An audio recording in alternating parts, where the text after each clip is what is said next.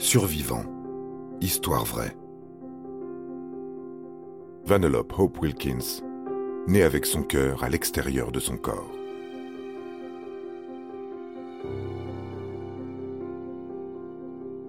Vanellope Hope Wilkins est née au mois de décembre 2017 avec le cœur à l'extérieur de son corps.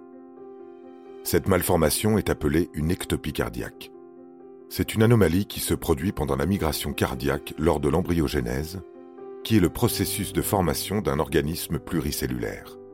Le cœur de l'embryon se situe initialement au niveau de la gorge, avant de migrer vers la position définitive dans la cage thoracique. Lorsqu'un bébé présente une ectopie cardiaque, le cœur peut se trouver partiellement ou entièrement à l'extérieur du corps.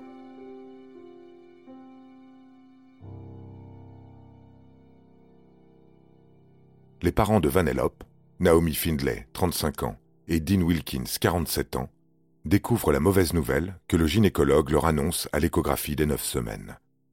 Leur bébé a une malformation, une ectopie cardiaque. Le cœur du fœtus et une partie de l'estomac de Vanellope se développent à l'extérieur de son corps.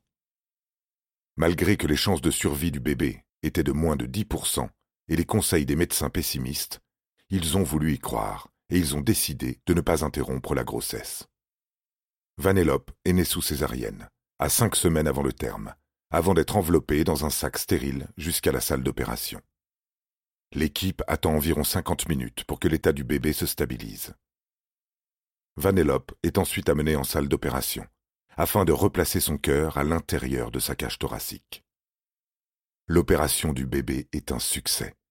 Vanellope survit et devrait vivre en bonne santé.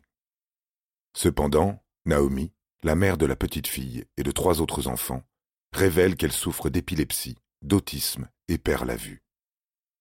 Vanellope est ensuite enregistrée comme malvoyante, et les médecins estiment qu'elle sera complètement aveugle à sept ans.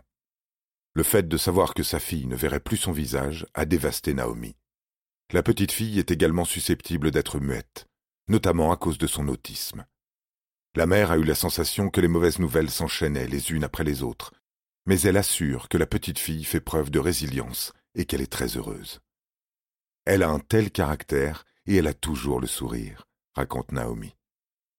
Aujourd'hui, le père de famille collecte des fonds pour financer de nouveaux équipements sensoriels dont la petite fille, aujourd'hui âgée de 4 ans, a besoin 24 heures sur 24. Naomi et Dean sont les heureux parents du premier bébé à avoir survécu à cette malformation.